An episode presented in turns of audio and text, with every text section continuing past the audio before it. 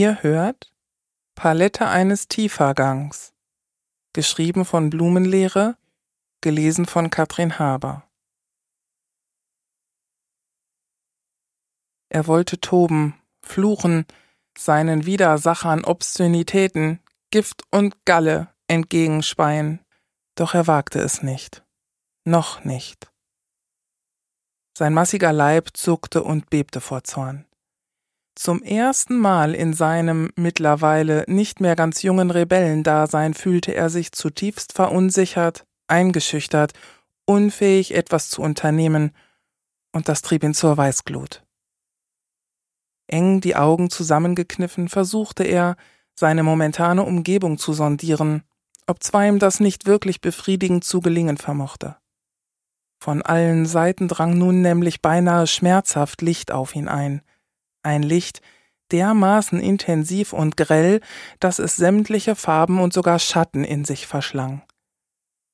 Erstickt und verloren, in der vollkommenen Fülle des Ganzen ruhten die Möglichkeiten, ihm genommen, von ihm gänzlich reflektiert, ohne dringend erforderlichen begrenzenden Spielraum, ohne Rückstände, um sich entfalten zu können. Verwundert gedachte er des Todes, der das Leben seiner Existenz beraubt. Bloß hier und da waren, vage und mit ausreichend Fantasie, bleiche Konturen zu erahnen, gebeizt vom Hauch eines perlmutartig differenzierten Schimmers. Es stank nach Anästhesie, chirurgischer Präzision, Sterilität. Sein Gesicht verzog sich zu einer fahlen Fratze. Gepresst stieß er, was habt ihr mit mir vor? in die Peripherie seiner materiellen Manifestation. Ihm antwortete, Verzicht auf jegliche Form von Charisma vermittelnder Betonung, eine blass und eintönig vor sich hinleiernde Stimme. Bruder Makritz, Sie haben sich, erdrückender Beweislast zufolge, des Höchstverrats schuldig gemacht, darum wird das normale Prozedere mit sofortiger Wirkung ausgehebelt, will heißen, Sie erhalten keine Gerichtsverhandlung und haben Ihr Recht, einen Anwalt zu konsultieren, eingebüßt. Für uns existieren Sie quasi nicht mehr. Entsprechend werden Sie direkt nach Luzero verfrachtet und harren, nachdem wir die für uns relevanten Informationen extrahiert haben, dort Ihrer Auslöschung. Weitere Fragen? Roda schluckte. Er glaubte zu wissen, was das bedeutete. Die Schergen der Ordnung hatten zugeschlagen. Aber warum? Er überlegte, und dann keifte er los. Fünf Wochen zuvor, dritte wöchentliche und damit weitaus essentiellste Meditationsstunde, ein mit zahllosen Tabus getünchtes Zeitfenster der Stille und Besinnung, das keiner außer einem wahrlich Wahnsinnigen zu verletzenden Versuchung geraten würde, auf dem heiligen Tempelschiff der violetten Mönche des Nichts, jener ihrer Viergestalt des namenlosen Solitärs selbst gehorchenden, aus Adeptengeheimnis umwobener mystischer Disziplinen bestehenden spirituellen Spezialeinheit. Genug davon. Monotoner Singsang überflutet die Gänge, in schieren Endlosschleifen oszillierend zwischen Lila und Magenta, derweil die zunehmend versunkenen Mönche vor den acht Flieder- und Malvenblütenverzierten Wänden des Meditationssaales knien. Leere sei dem Leib und der Psyche und dem Geist. Leid sei die Prüfung und Erfüllung und das Sein. Amen. Leere sei dem Leib und der Psyche und dem Geist. Leid sei die Prüfung und Erfüllung und das Sein. Amen. Leere sei dem Leib und der Psyche und dem Geist, Leid sei die Prüfung und Erfüllung und das Sein. Amen. Leere, keine Station besetzt, keine Wachen aufgestellt, kein Gedanke an mögliche Gefahren, bloß das Hier und das Jetzt. Da, plötzlich, eine Explosion. Die schwere Metalltür der Hauptschleuse zerbirst mit Scheppern, Spitze Splitter regnen umher und aus purpurnem Rauch schält sich ein kobaltblauer Raumanzug.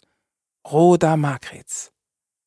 Immerhin insoweit eingedrungen und niemand verpfuscht ihm seine Bahn, nähert er sich von einer schwachen Indigo-Aura umhüllt, optische Kontaktreaktion, keineswegs dem innersten Sanktum, Nein, vielmehr den profaneren Abschnitten des Schiffes, wo weltliche Wertgegenstände lagern.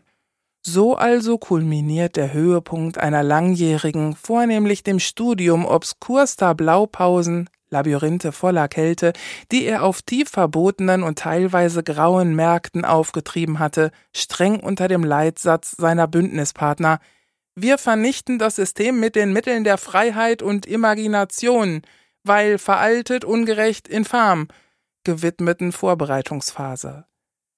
In einem gläsernen Blumenbehälter verschwammen welkende Vergissmeinnicht und seine Augen huschten, wirr geworden, hinter einen von Plänen und Skizzen überlagerten Cyantisch, dessen ungetrübte Bandbreite, fast türkis, den bescheidenen Dunst von Hoffnung emanierte, an dem er krampfhaft verweilte.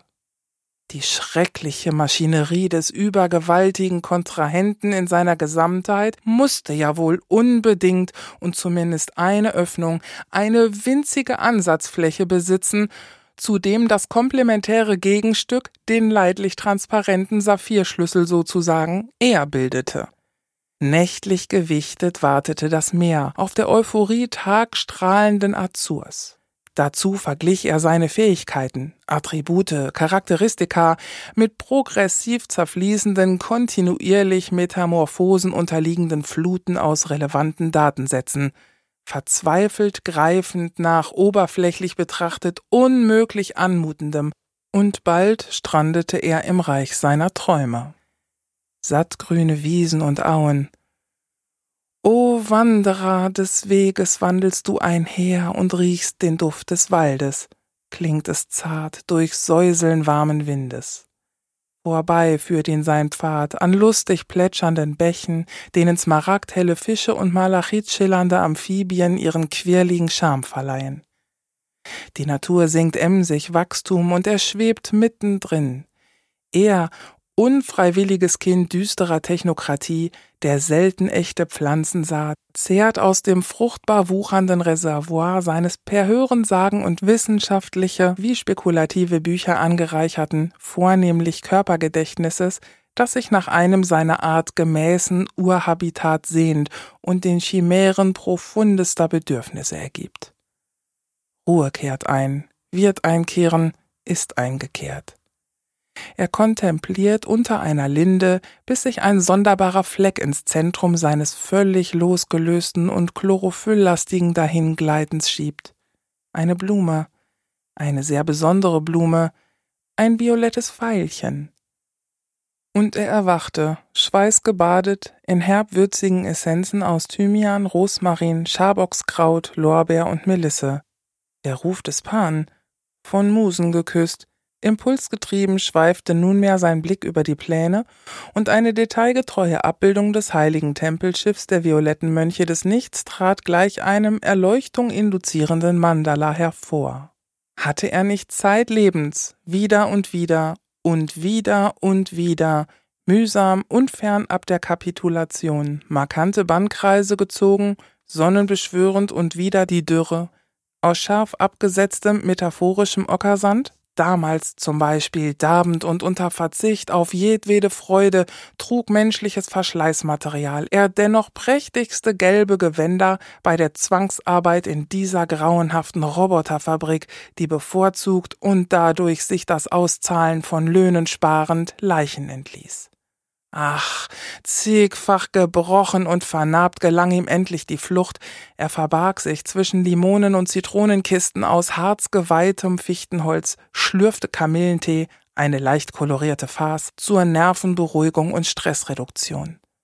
Dem Scheitern vertraut, irrte er durch die bizarren Ruinen einstiger Hochkulturen, er schlug sich mit regimekonformen, goldbefleckt zum Schutz seine Physis und bezeugte, ständiger Gast in fragwürdigsten Kerkern, kleine und mittlere Revolten samt deren ihn mit sich hinabreißenden Niedergängen, was ihm schließlich, laut gewissen aufrührerischen Zirkeln, den gewünschten respektablen Bekanntheitsgrad und gelegentliche Einladungen zu geheimen verschwörerischen Treffen respektive vice versa einbrachte und verlieh.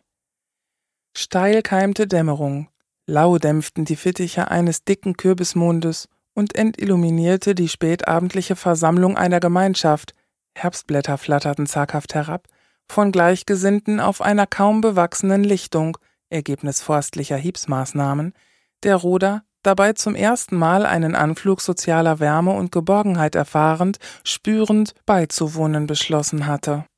Und während er, gemächlich, sich zu akklimatisieren begann, gerann dem blutorange gemischten Haufen der Hangart Geselligkeit hyperschnell zu engsten Umarmungen und liebevoll gewisperten Lippenbekenntnissen. Zu lange unterdrücktes sprudelte, erneut verflüssigt Bernsteinlava.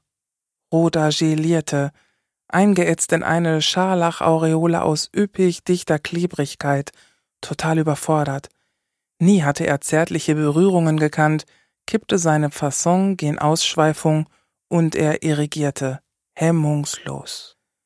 Roda Makrits opferbereites Unschuldslamm im räudig krassen Werwolfskorpus nahm animalisch teil an einem gigantischen Koitus kirschgeiler Pseudokannibalen. Seine Missinterpretation der Phänomene schlug puterrote Wermutsfunken und griff zu Wahrheit werdend aggressiv um sich. Schrill verrenkten sich die Glieder, Ekstase kreischte, Genitalien fressend granatapfelsaftige Wollustkaskaden hinaus übers Multiversum der Optionen. Blutfontänen stoben, nuancierten herrlich pittoresk, das Erdbeer-Orgienambiente einer wüst zerstöhnten Fleisch-Schmusorgie, Zähnefletschend, Rachenhöhlen, gutturalten Keuchen ejakulierte Roda auf ein rosig zuckendes Kadaverfeld, und ihm wurde schwarz. Abwesenheit konkreter Dinge, Sätze und Logiken, Aufhebung der Kausalität, amorph, abstrahierte Anlagen, nicht aussendend, das infrasynchrone Urpotenzial, photonensaugendes, akkumulierendes, pechtriefendes Chaos. Anti-Raum und Zeit präformierter Auflösung. Und Roda?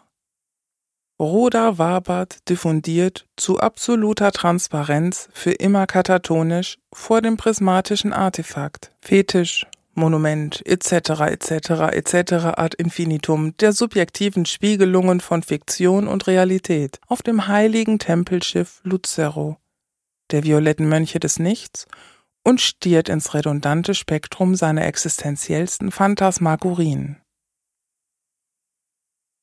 Ihr hörtet Palette eines Tiefergangs, geschrieben von Blumenlehre und gesprochen von Katrin Haber. Eine Produktion von podyssee.de. Diese Episode wird veröffentlicht unter Creative Commons 4.0 International Lizenz. Alle Rechte verbleiben bei den Autorinnen und Autoren.